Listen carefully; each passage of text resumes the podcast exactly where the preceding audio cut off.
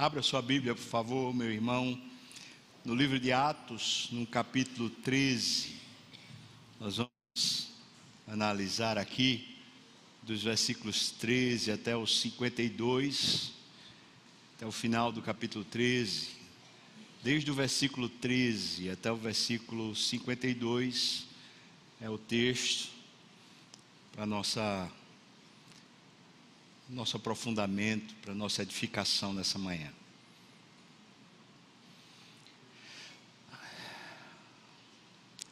Estamos, estamos dentro de um contexto, o contexto é a primeira viagem missionária do apóstolo Paulo.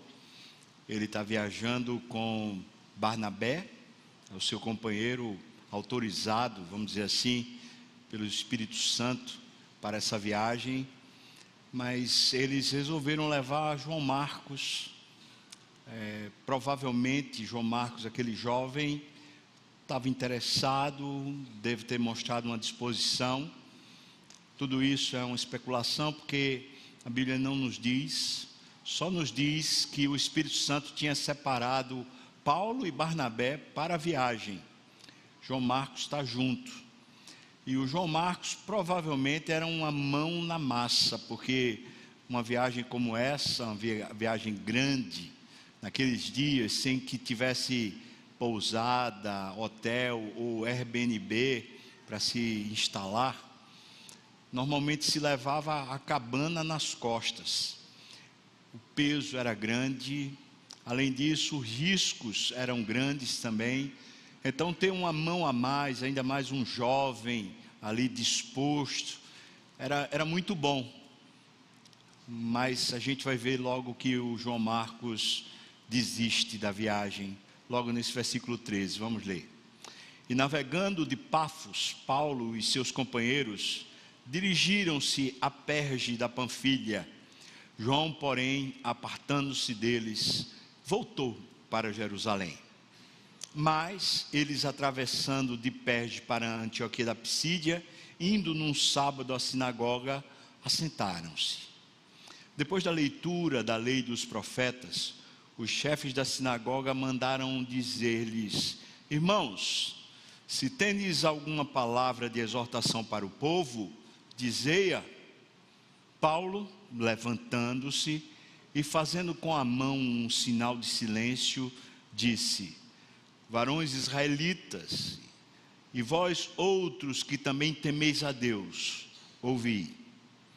O Deus deste povo de Israel escolheu os nossos pais e exaltou o povo durante a sua peregrinação na terra do Egito, donde os tirou com um braço forte, poderoso, e suportou-lhes os maus costumes por cerca de 40 anos no deserto e havendo destruído sete nações na terra de Canaã, deu-lhes essa terra por herança. Vencidos cerca de 450 anos, depois disto, lhes deu juízes até o profeta Samuel. Então eles pediram um rei e Deus lhes preparou, lhes deparou Saul, o filho de Quis, da tribo de Benjamim, e isto pelo espaço de 40 anos.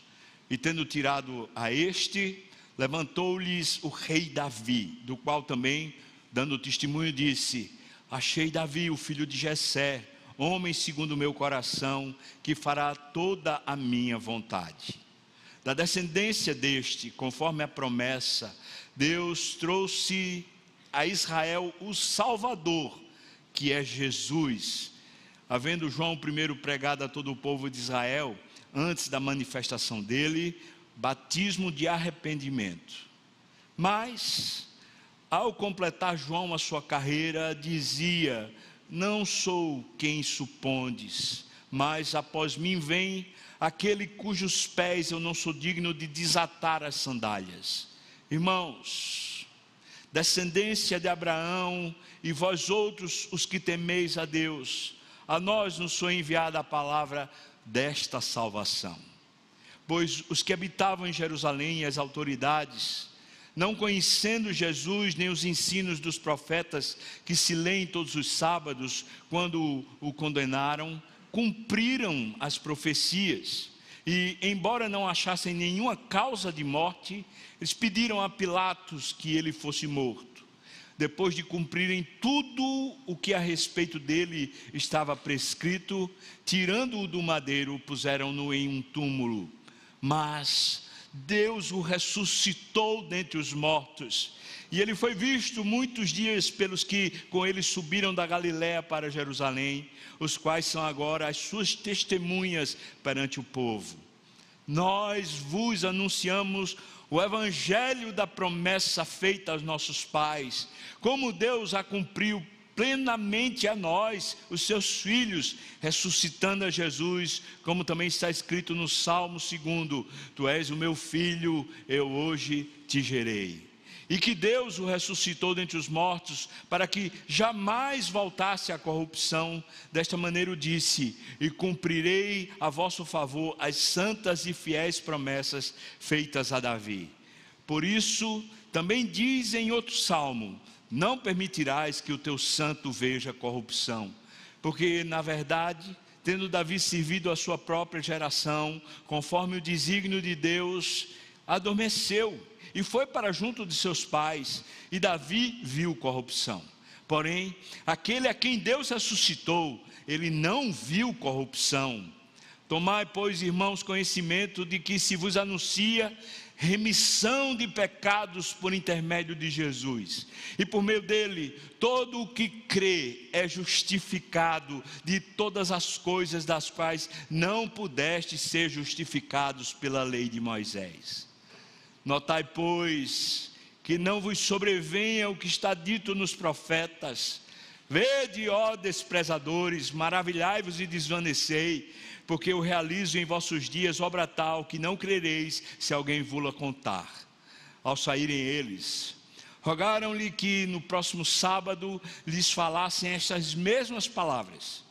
Despedida a sinagoga, muitos dos judeus e dos prosélitos piedosos seguiram a Paulo e Barnabé, e estes, falando-lhes, o persuadiam a perseverar na graça de Deus. E no sábado seguinte, afluiu quase toda a cidade para ouvir a palavra de Deus. Mas os judeus, vendo as multidões, tomaram-se de inveja e, blasfemando, contradiziam o que Paulo falava. Então, Paulo e Barnabé, falando ousadamente, disseram: Cumpria que a vós outro, em primeiro lugar, fosse pregada a palavra de Deus. Mas Posto que a rejeitais e a vós mesmos vos julgais indignos da vida eterna, eis aí que vos que nos volvemos para os gentios, porque o Senhor assim nulo determinou: eu te constituí para a luz dos gentios, a fim de que sejas para a salvação até aos confins da terra.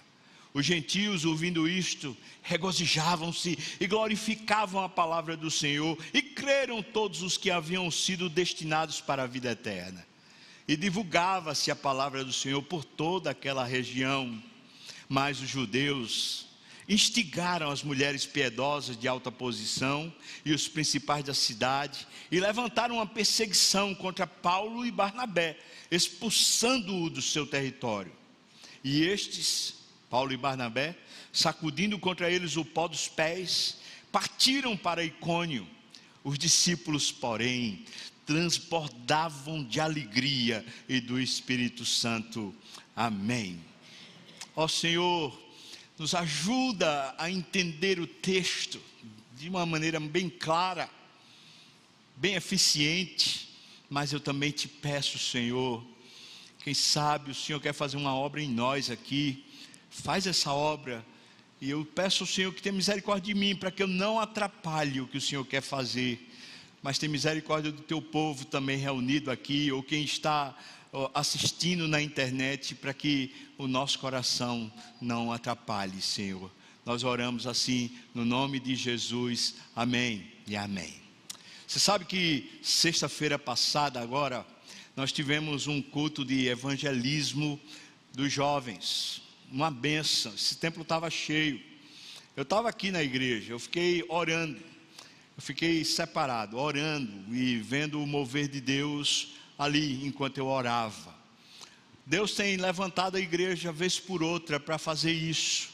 Recentemente tivemos um culto evangelístico das mulheres. Nós vamos ter agora no próximo final de semana um retiro de homens. E tivemos agora, no, na sexta-feira passada, esse culto evangelístico dos jovens. Glória a Deus, que bênção. É tão bom quando nós temos programações evangelísticas. É tão bom quando nós fazemos parte de uma comunidade viva que faz questão de anunciar e proclamar o nome do Senhor. Entretanto, irmãos, o evangelismo, a evangelização, não é apenas feita a partir de programações ou atividades que nós nos reunimos para conjugá-la. A evangelização é uma obra destinada ao fiel, ao crente. Todo aquele que foi salvo é enviado pelo Senhor Jesus como cordeiros para o meio de lobos. Nós somos enviados para o mundo. Quando você sai segunda-feira para a sua vida profissional, quando você sai na segunda-feira para algum lugar, você está indo como o Senhor Jesus disse para fazê-lo. E indo você vai ensinar, proclamar as verdades do Senhor Jesus. Você vai discipular pessoas, evangelizar pessoas. Pelo menos deveria ser essa a nossa meta. Eu separei aqui uma, uma palavra de um, de, um, de um dos nossos pais da igreja presbiteriana talvez o principal, o Ashbel Green Simonton, o missionário americano presbiteriano que veio para cá e plantou a igreja presbiteriana do Brasil. Ele era fruto de um avivamento na universidade onde ele estudara, tinha havido um avivamento. E naquele avivamento ele destinou seus dias ao Senhor ele disse: Não tem mais sentido de viver se não for para poder fazer a obra do Senhor. Foi ali naquele despertamento que ele resolveu ser pastor. E sendo pastor, ele entendeu que Deus queria enviá-lo para aqui, para a América do Sul, mais precisamente para o Brasil. Ele escreveu assim: Sinto fortemente que preciso ter um conhecimento mais claro de Cristo e um senso perceptível de Sua presença e amor. Então ele diz: ser um missionário sem ter amor fervoroso por Cristo e zelo pelas almas é um mau negócio. Devo renovar a minha consagração. Parece-me que qualquer pessoa que se encontra fazendo a obra de evangelização, de alguma maneira ela é instigada pela própria obra a buscar mais o Senhor. O combustível é o Senhor, é a busca do Senhor, é a presença do Senhor, é o ânimo do Espírito Santo. Nós estamos vendo nesse texto de Atos, nessa primeira viagem, que ela não é uma viagem tranquila. Nós podíamos dizer que os obstáculos já estão presentes. Logo no primeiro momento, quando eles chegam a Creta, lá em Salamina, e depois quando eles vão viajando pela, pela ilha de Creta, eles se deparam com obstáculos. Um homem mágico, ilusionista, provavelmente alguém que, que usava feitiçaria, esse homem se opõe à pregação do Evangelho. E, e Paulo fala que ele é um filho do diabo, cheio de engano. Pregamos isso na semana passada no culto da tarde. Se você não viu o sermão, recomendo que você veja para continuar na série que a gente está fazendo aqui no livro de Atos. Pois bem, o obstáculo, o próprio diabo, com um dos seus filhos, se levantou para se opor à evangelização. Talvez, aqui preste bem atenção, que eu estou falando um talvez bem grande. Talvez o João Marcos, tendo visto aquela batalha espiritual que eles enfrentaram em Creta, ele deve ter sentido que a dimensão da tarefa que tinha era grande demais para ele. Talvez ele não se sentiu mais apto. Lidar diretamente com demônios, com o diabo, não é coisa fácil. Talvez uma das coisas que tenha desanimado João Marcos a, a prosseguir na viagem foi aquela batalha espiritual que houve em Creta. Quando nós estamos querendo fazer a vontade de Deus e evangelizar, nós encontramos obstáculos. E o primeiro obstáculo certamente será o próprio diabo. Ele se opõe à obra de Deus, ele se opõe a Cristo ser conhecido na terra, ele se opõe a você viver o evangelho de forma íntegra, de forma generosa, de forma pulsante. Ele se opõe. Pois bem, o segundo problema que nós encontramos nessa obra é a desistência de João Marcos.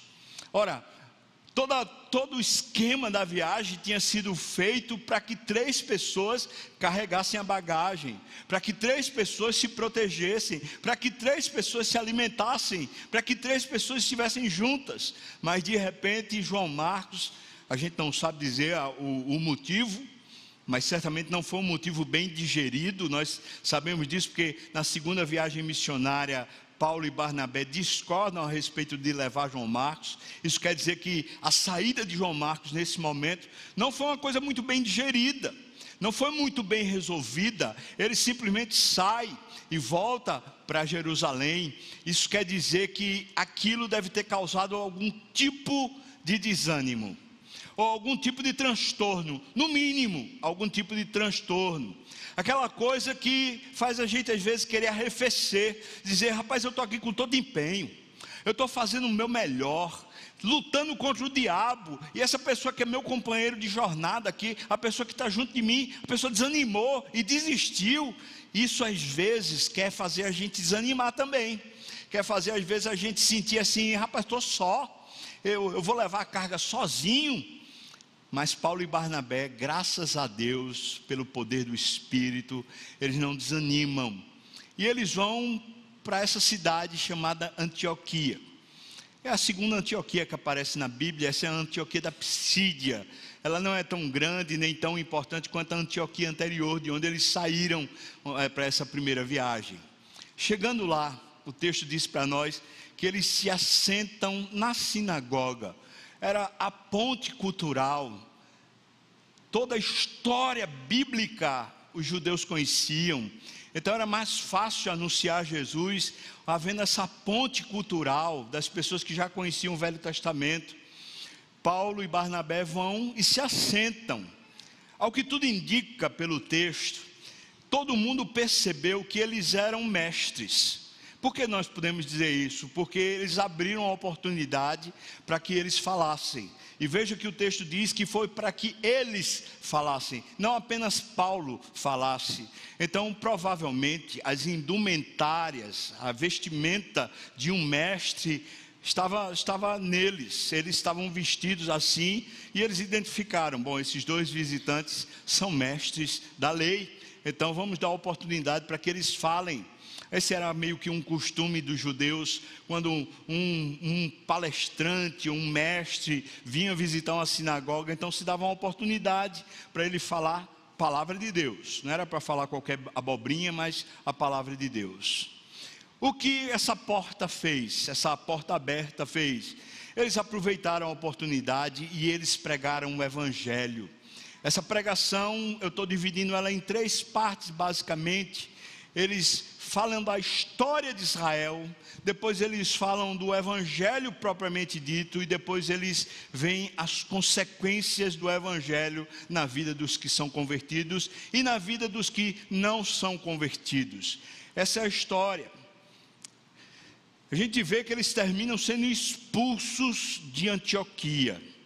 Bom, irmãos, isso também seria um motivo para o desânimo. Meu Deus, eu estou aqui para fazer o melhor possível. Eu estou aqui por amor a Cristo e estou aqui por amor a essas pessoas. Mas em vez dessas pessoas me receberem e me amarem, elas estão me expulsando do meio delas. Talvez a pessoa se sentisse mais desanimada, mais desencorajada. Parece-me que à medida que eles caminham, por mais que pessoas se convertam, eles estão encontrando oposições muito reais. Aquelas oposições aqueles obstáculos que muitas vezes fazem a gente arrefecer quando os nossos olhos não estão no lugar certo. Talvez qualquer um aqui teve a experiência de tentar evangelizar alguém, ou tentar orar né, para que alguém se converta, e viu os obstáculos, as barreiras. E talvez alguns aqui, como João Marcos, desistiram desistiram da viagem, vamos voltar para casa, né? Vamos voltar para nossa vida, aquela vida sem Deus, aparentemente. Uma vida do dia a dia, a gente vai para a igreja, mas a gente não cumpre o propósito da nossa existência terrena. Eu posso dizer que João Marcos com certeza se arrependeu disso, porque na segunda viagem missionária ele está querendo ir. E nós sabemos que ele não vai para a segunda viagem missionária, mas ele vai para Creta junto com Barnabé, de onde ele é discipulado. Parece que ele se torna um homem mais maduro. Ele volta para Jerusalém e ali na casa de Maria, aos pés do apóstolo Pedro, ele escreve o, o Evangelho de Marcos, que é, muitos dizem, o Evangelho do próprio Pedro, ou seja, as histórias do Senhor Jesus contadas na boca do apóstolo Pedro são escritas por Marcos, o evangelista que nós conhecemos. Ou seja, João Marcos, que arrefeceu naquela viagem, depois ele se tornou muito útil, se tornou um evangelista, ao ponto de escrever o evangelho. E talvez, se você arrefeceu nessa manhã, Deus também está querendo lhe aquecer de novo, dizendo: Olha, te levanta, tem, tem estrada, tem chão, você é útil para o Senhor, Deus ainda quer lhe usar. Esse texto fala sobre a obra de evangelização. A obra de evangelização ela tem dois, dois vieses, se é que a gente pode dizer assim. Um é essa oposição. Né? É, nós vamos nos deparar com obstáculos. Se nós queremos viver para Deus, não será fácil nós temos como oposição o próprio diabo, nós temos o mundo, nós temos os homens, nós temos os egos, nós temos o pecado, nós temos a nossa carne, o nosso comodismo, nós temos as preocupações e as coisas, inquietações desse próprio mundo. Tudo isso é um obstáculo para vivermos para Deus, para vivermos evangelizando. Mas o outro viés da evangelização é que quando nós decidimos obedecer, como Sofia Miller bem disse, né? Perguntaram para ela assim, uma jornalista perguntou assim: "Como foi o seu chamado para você ser missionária?" E ela falou assim: "Chamado? Eu li uma ordem e obedeci." Quando nós decidimos obedecer, quando nós resolvemos no nosso coração de fato obedecer, a evangelização, aquela que nós estamos querendo fazer, ela tem um efeito em nós. Pode, pode talvez não ter resultado nenhum diante dos outros, mas tem um efeito em nós. Para evangelizarmos, nós precisamos conhecer mais o Senhor Jesus. Nós precisamos nos apegar mais ao Senhor Jesus, como o Ashbel Green Simonton falou precisa o coração aquecido, precisa amor pelo Senhor Jesus para viver essa vida, para pregar essa vida, para ensinar sobre essa vida. Então tem dois efeitos a evangelização. Um, a oposição, óbvio. Segundo, um, parece que a evangelização é energético para o crente parece que é um, uma fonte de poder espiritual e saúde. Pessoas que dizem eu vou evangelizar, elas de alguma maneira se renovam, elas se restauram, elas se fortalecem, elas crescem no conhecimento do Senhor Jesus. Dito isso, eu queria andar com você em cima desse texto nessas três divisões que nós falamos aqui. A primeira, a ocasião da pregação que foi dada, mais o desânimo de João, Marcos. Nós falamos aqui, mas preste atenção no versículo 14, que diz que quando eles chegaram a Antioquia, na sinagoga, eles assentaram-se. Isso me chama uma atenção. Aparentemente, eles não tinham algum tipo de estratégia maior, uma estratégia mais definida. Evangelização não se trata de estratégia, se trata de coragem e ousadia.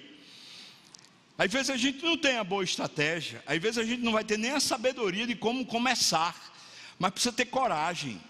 E eles estão tendo coragem. E eu digo aqui, irmãos, que a coragem é gigante. Sabe por quê? Porque de Jerusalém, de onde os, os cristãos tinham se dispersado, a perseguição é atroz e alguém vai pregar o evangelho numa sinagoga, é um louco. É alguém que é quase um kamikaze, uma pessoa que está tá quase que se suicidando. Mas eles vão. Então, aparentemente, o texto deixa a gente numa situação assim: eles vão e se assentam, como se estivessem lá simplesmente para cultuar, junto com os demais. É como se aparentemente eles não tivessem uma estratégia. Eu queria que você pensasse um pouquinho sobre isso. Não é tanto a estratégia que faz diferença, mas é a ousadia que faz diferença, é o fervor que faz diferença, é querermos de verdade anunciar Cristo que faz diferença. Se nós queremos, o próprio Espírito vai conduzir a gente para uma coisa ou outra, e de repente as coisas acontecem, a porta se abre e a gente vai estar com olhos prontos, com ouvidos prontos, com o coração pronto para fazer o que Deus quer. Lembro-me que antigamente, eu não sei se hoje em dia tem, né, eu pelo menos não consegui mais ver. Antigamente sempre tinha gente na praça pregando, qualquer praça, a pessoa ia lá, às vezes botava um caixote, subia no caixote e pregava, às vezes com sem microfone, sem nada, era só na voz mesmo. É uma pregação muitas vezes bruta, parecia Jonas pregando em Nínive, né? É, olha, ainda 40 dias e vocês vão, vão morrer vão para o inferno, né? É uma pregação bruta, mas pessoas se convertiam. Pessoas se convertiam. Eu diria, né, entendendo um pouco a lógica do comportamento humano, que esse método de botar um caixote, ficar no meio da praça pregando ao vento, seria um método mais inadequado possível. Entretanto, o que Deus quer de nós não é um método, ainda que a gente possa ter métodos, mas é ousadia e intrepidez. Segunda coisa, o versículo 15, ainda falando aqui sobre a ocasião, a oportunidade que Deus deu, o texto diz assim: ele diz assim, o, o Paulo, né? É, depois da leitura, os, os homens chegaram para Paulo e Barnabé e falaram: Irmãos, se tendes alguma palavra de exortação ao povo, dizei-a. Palavra de exortação, entenda-se, é uma palavra de encorajamento, uma palavra de fortalecimento. Então, você pode falar. Veja como Deus patrocina as oportunidades. Eles se sentam lá, como falei, talvez vestidos a caráter, mas eles se sentam lá e o líder da sinagoga os chama para pregarem. E assim eles começam a pregação. Dito isso, nós chegamos no segundo ponto desse texto. É o sermão propriamente dito. Esse sermão eu vou só de maneira didática dividi-lo em três partes. A primeira parte do sermão é quando fala que Deus é o dono da história do povo de Israel. Paulo, provavelmente quem está pregando de maneira eloquente aqui, como era o uso dele, ele faz questão de narrar a história do povo de Deus, desde o Egito até aquele momento do João Batista. Ele faz questão de narrar essa história o tempo todo, falando que Deus fez. Deus fez. E ele apresenta nesse primeiro momento aqui, do versículo 16 até o versículo 25, um Jesus que é desconhecido do povo de Israel. Paulo está apresentando a história do povo que Deus fez e está dizendo: nessa história, vocês não conhecem o principal, que é o Senhor Jesus, que ele mandou para a terra. Dê uma olhada, por exemplo, no versículo 17 diz: Deus escolheu os nossos pais. Depois diz: Deus exaltou durante a peregrinação o seu povo lá na terra do Egito. Depois, ainda no versículo 17, diz: Deus tirou com um braço poderoso. Veja, Deus está agindo e o povo está recebendo a história pronta. Depois, versículo 18 diz: Deus suportou-lhes os maus costumes durante os 40 anos de peregrinação no deserto. No versículo 19 diz: Deu-lhes, Deus deu-lhes, destituindo sete nações que haviam na terra de Canaã. Deus deu-lhes essa terra por herança. Depois, o versículo 20 diz: Deus lhes deu juízes. Depois, no versículo 21 diz: Deus lhes deparou Saul. Depois, no versículo 22 diz: Deus levantou-lhes um rei chamado Davi. Ou seja, a história está nas mãos de Deus. Paulo está trazendo a memória que a história o tempo todo foi conduzida por Deus. Deus fez, Deus fez, Deus fez, Deus fez, mas aparentemente eles não conheciam o Deus que estava na história deles agora, o Deus revelado na pessoa do Senhor Jesus. Versículo 23 ele diz: Da descendência de Davi conforme a promessa, trouxe Deus, mais uma vez Deus, trouxe Deus a Israel, o Salvador, que é Jesus. Ou seja, vocês não conheciam isso, vocês conhecem toda a parte da história de vocês, mas uma coisa vocês ainda não conheceram: é que Deus já trouxe o Salvador, e o nome dele é Jesus. Glória a Deus. Se a gente puder aplicar um pouco dessa, desse sermão para nós aqui, irmãos, é a memória.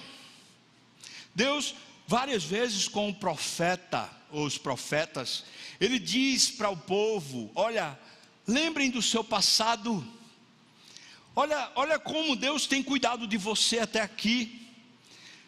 Eu tenho certeza, eu posso falar isso até como testemunho pessoal. Nós fizemos já muita besteira, nós já erramos muito o caminho, nós já demos com a cara na parede várias vezes. Nós já tomamos decisões ineptas, nós já fizemos besteira, as consequências aconteceram, mas olhe um pouquinho para trás, a semelhança do sermão de Paulo, eu quero lhes lembrar: Deus conduz a sua história.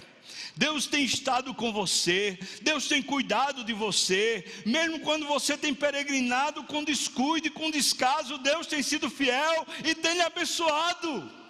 Que Deus maravilhoso! Esse Deus, como diz Paulo aqui para aquele grupo, esse Deus trouxe para você o Salvador, Jesus Cristo. Para aquele grupo era um desconhecido esse Senhor Jesus. Acho que para nós não. Talvez a gente não esteja apreciando ou desfrutando como poderíamos, mas certamente o nosso Senhor Jesus não é um desconhecido para nós. No versículos 24 e 25, então ele conta a história de João, que batizava para o arrependimento, mas ao completar a sua carreira, versículo 25 diz: Não sou eu o Messias, o Messias é outro que eu não posso nem desatar as sandálias. Esse sermão tem um primeiro ponto: a história nas mãos de Deus e um Salvador que eles não conheciam. Mas aí, na segunda parte do sermão, ele apresenta exatamente esse Salvador. Bom, vocês não conhecem, então deixa eu apresentar para vocês o Salvador que vocês precisam conhecer. E aí ele anuncia o Evangelho. Eu quero já que a gente entenda uma coisa: nós não precisamos de estratégia e nem de técnica, mas nós precisamos entender o seguinte: a primeira coisa quando a gente anuncia o Evangelho é a gente entrar na história da pessoa. Nós não vamos anunciar o Evangelho sem, sem entrar na história da pessoa. Nós entramos na história da pessoa, talvez na convivência, nós vamos descobrindo coisas. A própria pessoa vai abrindo o coração, falando: Ó, oh, eu estou todo quebrado, eu fiz isso, eu agora já estou divorciado, eu agora já estou com um problema assim, eu estou com minha saúde assim. E vai contando as coisas, e essas pontes são justamente as pontes que a gente pode usar para que o Evangelho seja anunciado, como Paulo fez agora. Paulo pegou e contou para eles a história deles e disse: Deus o tempo todo estava lá, e agora Deus está mostrando para vocês o Salvador. Então agora vem um anúncio do Salvador. Versículos 26 a 31 é justamente esse anúncio, esse evangelho sendo dito. No versículo 27 ele diz: Os que habitavam em Jerusalém, as suas autoridades, não conhecendo esse Jesus, nem os ensinos dos profetas que se leem nos, aos sábados, que foi que eles fizeram? Eles condenaram mas quando eles condenaram Jesus, na verdade eles cumpriram a profecia. Eles, eles estavam fazendo uma coisa, achando que era uma coisa, mas na verdade Deus estava conduzindo a história para que ele pudesse nos salvar. E então diz o versículo 28 que, embora não tivesse nenhum motivo para a morte, os, os, os judeus e as autoridades pediram que ele fosse morto. No versículo 29 diz: Depois de cumprirem tudo a respeito dele que estava escrito, tiraram do madeiro e colocaram no túmulo, do tipo assim: acabou-se. Porque eles desconheciam o Senhor Jesus. Mas o versículo 30 diz: Mas Deus o ressuscitou dentre os mortos. Glória a Deus. Que Deus tremendo! Sabe o que o, que o texto está falando, o que Paulo está falando? É que Deus continuou sendo o autor da história. Os homens erraram, os homens não conheceram, os homens sepultaram a salvação, parece que não tinha salvação para eles, parece que não tinha nada, parece que não tinha um dia de amanhã, mas de repente ele ressuscitou, e o texto faz questão de dizer no versículo 30: Mas Deus o ressuscitou dentre os mortos. Será que eu e você podemos aprender no mais Deus? Mais Deus, irmãos, pode ser que tudo esteja sepultado, Pode ser que a coisa pareça que foi de mal a pior e não tem mais como se restaurar. Mas Deus, Deus é o Senhor da ressurreição, Deus é o Senhor da restauração, Deus é o Senhor do renovo, Deus é o Senhor que abre caminho no meio do mar. Deus encontra você e pode restaurar. Mas Deus, não se esqueça disso, mas Deus o que ele está contando para aqueles homens é a salvação. O Evangelho é isso. O Evangelho é a morte do Senhor Jesus, cumprindo promessas, cumprindo as Escrituras. Mas o fim não está na morte, a morte é apenas o começo, porque a partir daquela morte nós morremos também os nossos pecados foram sepultados naquele túmulo e nós ressuscitamos com Cristo. Você pode dizer aleluia, aleluia. Mas Deus o ressuscitou dentre os mortos. Esse é o Evangelho, irmão. É isso que pega fogo no nosso coração. É isso que incendeia a alma, a gente dizer, mas Deus o ressuscitou. Pode ter o impedimento que for, pode ter o problema que for, pode os homens fazerem o que for, mas Deus o ressuscitou ao terceiro dia. Glória a Deus, glória a Deus. O segundo momento é o anúncio do Evangelho. Isso nos ensina. Nós não podemos pregar um Evangelho sem falar sobre a morte e a ressurreição. Algumas pessoas acham que o evangelho é você ensinar costumes religiosos, ética, moral. Irmãos, essas são as decorrências, as consequências de quando o evangelho entra no coração de alguém. Nós não ensinamos a ética nem a moral. A moral e a ética são aprendidas a partir do Evangelho. Mas a primeira coisa é a pregação do Evangelho. Quanto nós precisamos ouvir sobre o Evangelho? Bom, eu, eu me converti ali por volta dos 12 anos, já estava fazendo aí o que? 41 anos que eu tenho ouvido essa mensagem, e ela continua incendiando o meu coração ela continua sendo viva. Essa é a mesma, a mesma mensagem que continua me levantando e vai me levantar, porque eu sei que eu ressuscitarei com Cristo e o meu corpo, esse corpo que está ainda nessa dimensão do pecado, esse corpo, ele será tragado pela vida, eu serei revestido de um novo corpo, um corpo de glória. Aleluia. O Evangelho o Evangelho é o que muda tudo. É simples. É uma mensagem que talvez as pessoas vão dizer, mas eu já ouvi. Mas não é porque já ouviu que já conheceu. Mas depois que conhece, o Evangelho muda tudo. Pois bem, terceira parte dessa mensagem é justamente o Salvador. O que, como é que ele salva?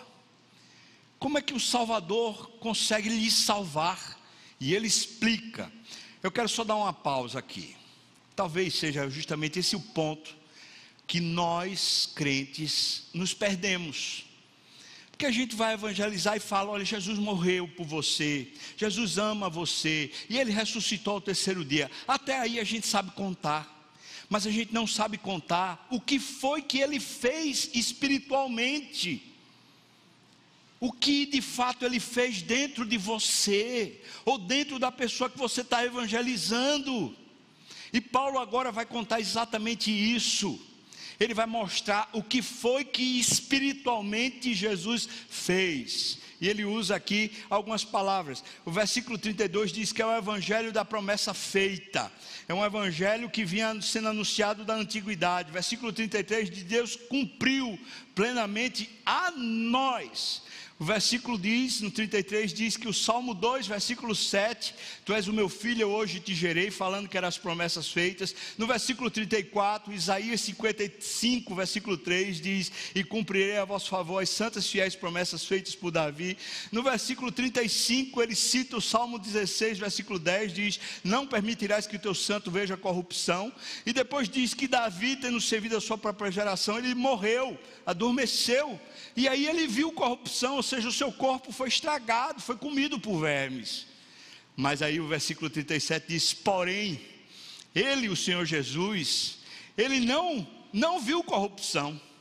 Ele, o corpo dele não foi comido por vermes, a morte não conseguiu segurá-lo, ele, ele ressuscitou, ele agora começou a explicar o Evangelho, ele retomou a ponte, falando das promessas, trazendo para todos os circunstantes a, a, lembrança daquela história que eles já conheciam, das promessas que eles já conheciam, resgatou, puxou de volta e disse: Agora eu quero explicar para vocês.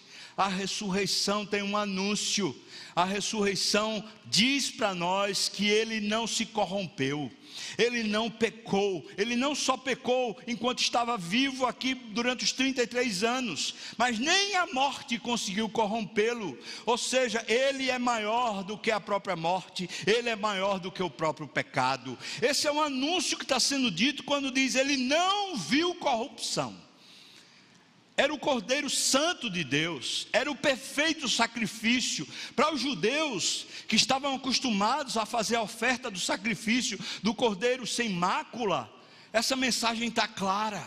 Será que para nós também?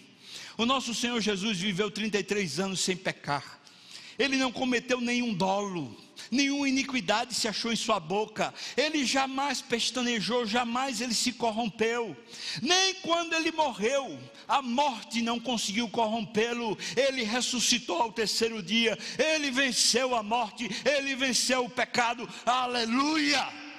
Quando dizemos que nós ressuscitamos, o que isso quer dizer?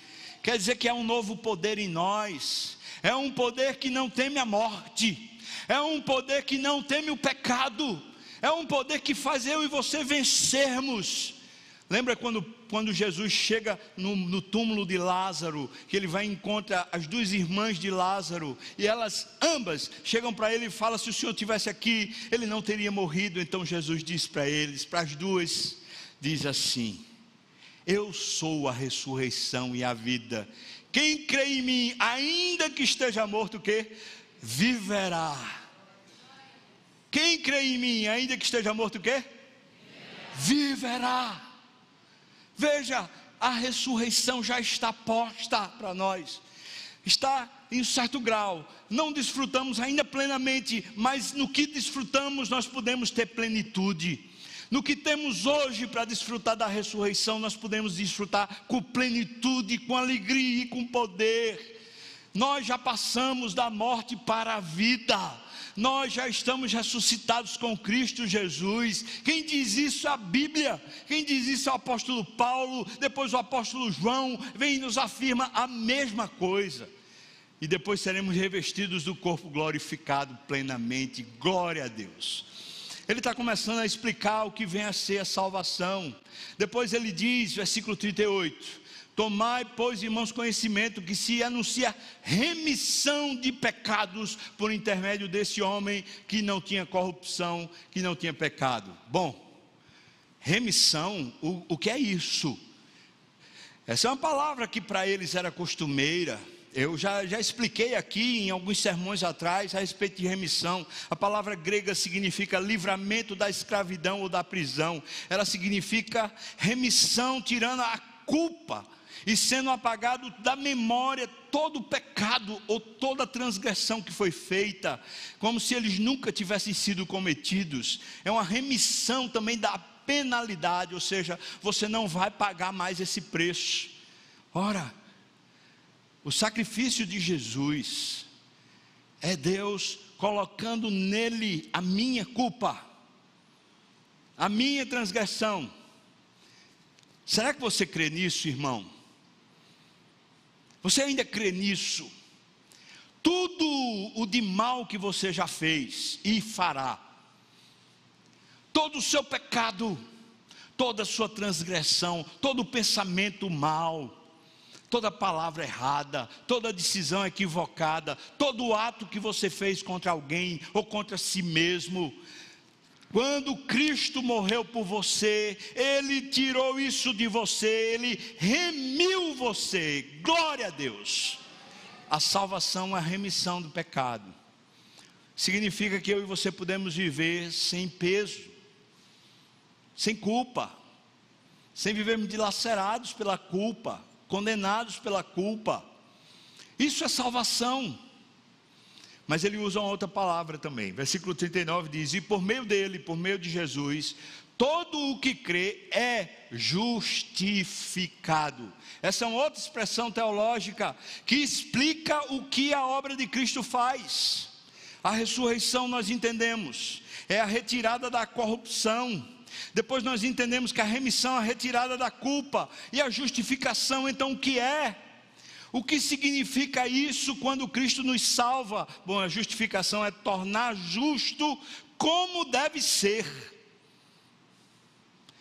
É dar um reboot, é dar um reset, é começar de novo do jeito que tem que ser. Puro, santo, perfeito, imaculado. A justificação é você ser tido por Deus como puro como perfeito, como santo, como justo. Ele diz ainda a palavra justificação: declarar ou pronunciar alguém como justo, como reto. A palavra que é usada, a palavra grega que é usada, ela diz respeito a uma regra de conduta, uma regra de ética, uma regra de moral, que a pessoa tinha que trilhar por ela, se ela não trilhasse, ele não era considerado justo. Então eu e você olhamos para a nossa vida, eu e você sabemos disso. Nós olhamos para a nossa vida e falamos assim: ah, mas quantas vezes eu errei a regra, quantas vezes eu errei a conduta, quantas vezes eu estive fora do padrão. O que a justificação faz? Ele imputa a você a justiça de Cristo. Veja, há uma dupla substituição na morte de Cristo. Você é substituído no seu pecado, porque Cristo pega o seu pecado e toma sobre si. Mas você também é substituído na vida de Cristo, porque Ele pega a vida dele e dá a você a vida dele. Esse viver que agora vivemos, vivemos pela fé no Filho de Deus, de maneira que já não somos nós quem vivemos, é Cristo que vive em nós. Aleluia. Justificação. Você foi tornado justo. Foi ressignificado você. Aí você fala, mas eu erro ainda. Mas é esse poder que ele tornou você que faz você acertar, ainda que você erre. Antigamente você errava e você justificava seu erro dizendo: Ah, mas é porque eu, sou assim, é porque eu fui criado assim, é porque a situação era assim. Você justificava. Mas agora, depois que você foi salvo e foi tornado justo, quando você erra, você faz a coisa fora do padrão, você mesmo diz: Ah, eu não sou assim. Não é assim que eu quero viver. Senhor, me ajuda me ajuda a viver de modo digno daquilo que o Senhor me conquistou, daquilo que o Senhor me deu. Me ajuda, Senhor, porque você foi tornado o quê? Foi tornado o quê? Justo.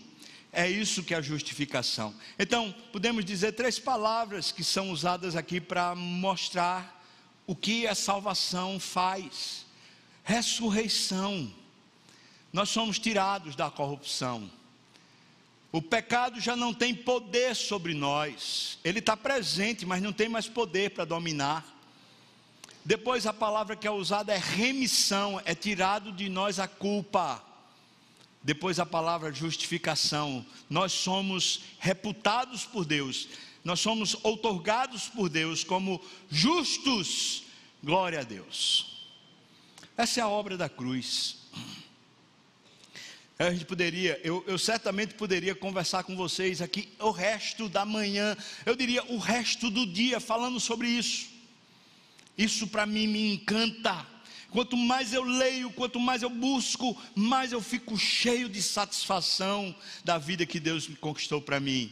Mas se você olhar para mim no dia a dia, ou se eu mesmo olhar para mim, eu vou dizer: meu Deus, quanto, quanto falha eu sou, quanto eu erro mas eu tenho fé, não fé em mim, mas fé na obra que ele fez, e eu sei que a obra dele é maior do que eu.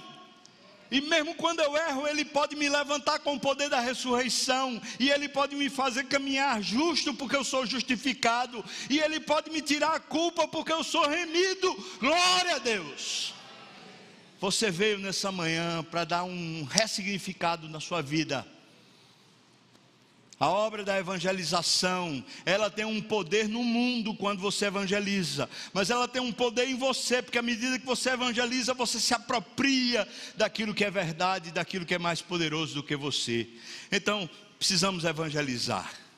O resultado desse sermão foi, foi duplo: reações positivas Podemos dizer aqui no versículo 42, por exemplo, as pessoas dizem: a gente quer aprender mais do Evangelho. No versículo 43, eles começaram a seguir Paulo e Barnabé, e Paulo e Barnabé os exortava a perseverarem na graça de Deus. Ainda como resultado, no versículo 47 e 48, diz que eles creram e eles glorificavam a palavra do Senhor. E no versículo 49, a palavra do Senhor foi divulgada por toda aquela região. Ora, um resultado positivo é o que nós esperamos quando evangelizamos. Grupo de pessoas que disseram nós queremos mais do Evangelho, outro grupo disse nós vamos seguir esse Evangelho e então foram estimulados a perseverar. Um outro grupo disse nós cremos e glorificavam a palavra do Senhor, e outros começaram a divulgar a palavra de Deus. Glória a Deus que tem resultados positivos. Toda vez que nós evangelizamos, algum resultado positivo vai acontecer. Você pode dizer amém? amém? Vai acontecer. Não está no nosso poder, não. Nós estamos cumprindo o que ele determinou para nós e alguma coisa boa vai acontecer. Mas nós sabemos que reações negativas também vão acontecer. No versículo 45, eles tiveram oposição por causa de inveja por causa de inveja, irmãos. E eles blasfemavam contra a Bíblia, contradizendo o que Paulo falava. Meu Deus do céu, que tipo de, de, de oposição é essa? Eu estou colocando aqui oposição por motivos pessoais. Ou seja, aquela liderança de Antioquia, eles disseram assim: rapaz, não é bom que esse evangelho chegue aqui, não, porque senão a gente vai perder a bolacha da gente. Então, por motivos pessoais, eles ó, queriam opor, se opor a pregação do Evangelho. Eu quero que você e eu entendamos o seguinte: quando a gente começa a pregar o Evangelho, algumas pessoas vão nos resistir porque o Evangelho pede que a pessoa mude de vida. O Evangelho mostra o pecado, mostra que a gente precisa de uma vida diferente. E tem pessoas que não querem a vida diferente, elas não querem mudar de vida, então elas começam a se opor ao Evangelho. É natural. Segunda reação negativa, no versículo 46, eles rejeitaram. E Paulo diz: vocês rejeitaram porque vocês se consideram indignos dessa salvação. Paulo usa uma palavra muito forte, mas ele explica para a gente o que é está acontecendo quando as pessoas rejeitam. Quando as pessoas rejeitam o Evangelho, elas não estão rejeitando você. Preste bem atenção nisso. Não estão rejeitando você. Você pregou o Evangelho e as pessoas rejeitaram. Não foi você elas rejeitaram a si mesmas, se considerando indignas de receber o Evangelho. É uma rejeição por si mesmo. É isso que Paulo está dizendo. Terceira reação negativa: houve uma insurreição, se é que eu posso usar esse termo, para perseguirem. O texto diz que eles começaram a instigar mulheres piedosas, veja, mulheres piedosas mas veja o poder da mulher, né? Mulher quando quer é miserável, não é não, irmão? Quando a mulher quer, então eles começaram a instigar as mulheres piedosas de alta posição, ou seja, mulheres que eram ricas, as principais da cidade, e as pessoas também, as personalidades principais da cidade, para se levantarem contra Paulo e Barnabé e perseguirem. E terminou que eles foram expulsos daquele território por causa dessa insurreição que se criou contra eles. Mas na verdade contra o Evangelho. Essas são as reações negativas. Bom, irmãos, Cristo não, não nos engana. Eis que eu vos envio como cordeiros para o meio de lobos. O ambiente é negativo, as reações serão negativas, mas eu posso lembrar a você que acabei de afirmar Toda vez que pregamos o Evangelho, algum resultado positivo vai acontecer. Alguém vai crer, alguém vai ser salvo, alguém vai mudar de vida. Se não acontecer nada com o outro, acontece comigo. À medida que eu prego, à medida que eu leio, à medida que eu estudo, eu sou reanimado, revivado, eu sou fortalecido, eu sou cheio do Espírito Santo. Essa é a obra de evangelização. Não, não requer necessariamente uma estratégia, não requer necessariamente uma programação. O que requer? Disposição, ousadia, perseverança, firmeza. A obra de evangelização não vai ser feita por anjos, também não vai ser feita pelos ímpios. Só tem um tipo de pessoa em toda a criação que pode fazer essa obra: o crente, o salvo, o privilégio que temos. Veja que Paulo, enquanto pregava, dizia: Deus estava conduzindo a história o tempo todo, e agora que Ele conduz a sua história, Ele está lhe dando o privilégio de viver a partir da história que Ele conduz, obedecendo a Ele. Que desafio lindo. Você tem evangelizado, tem lido o Evangelho, tem aprendido, tem buscado, tem crido. Como é que está sua casa, seus filhos, sua esposa, seu marido, como é que está? Há uma batalha espiritual acontecendo junto de você.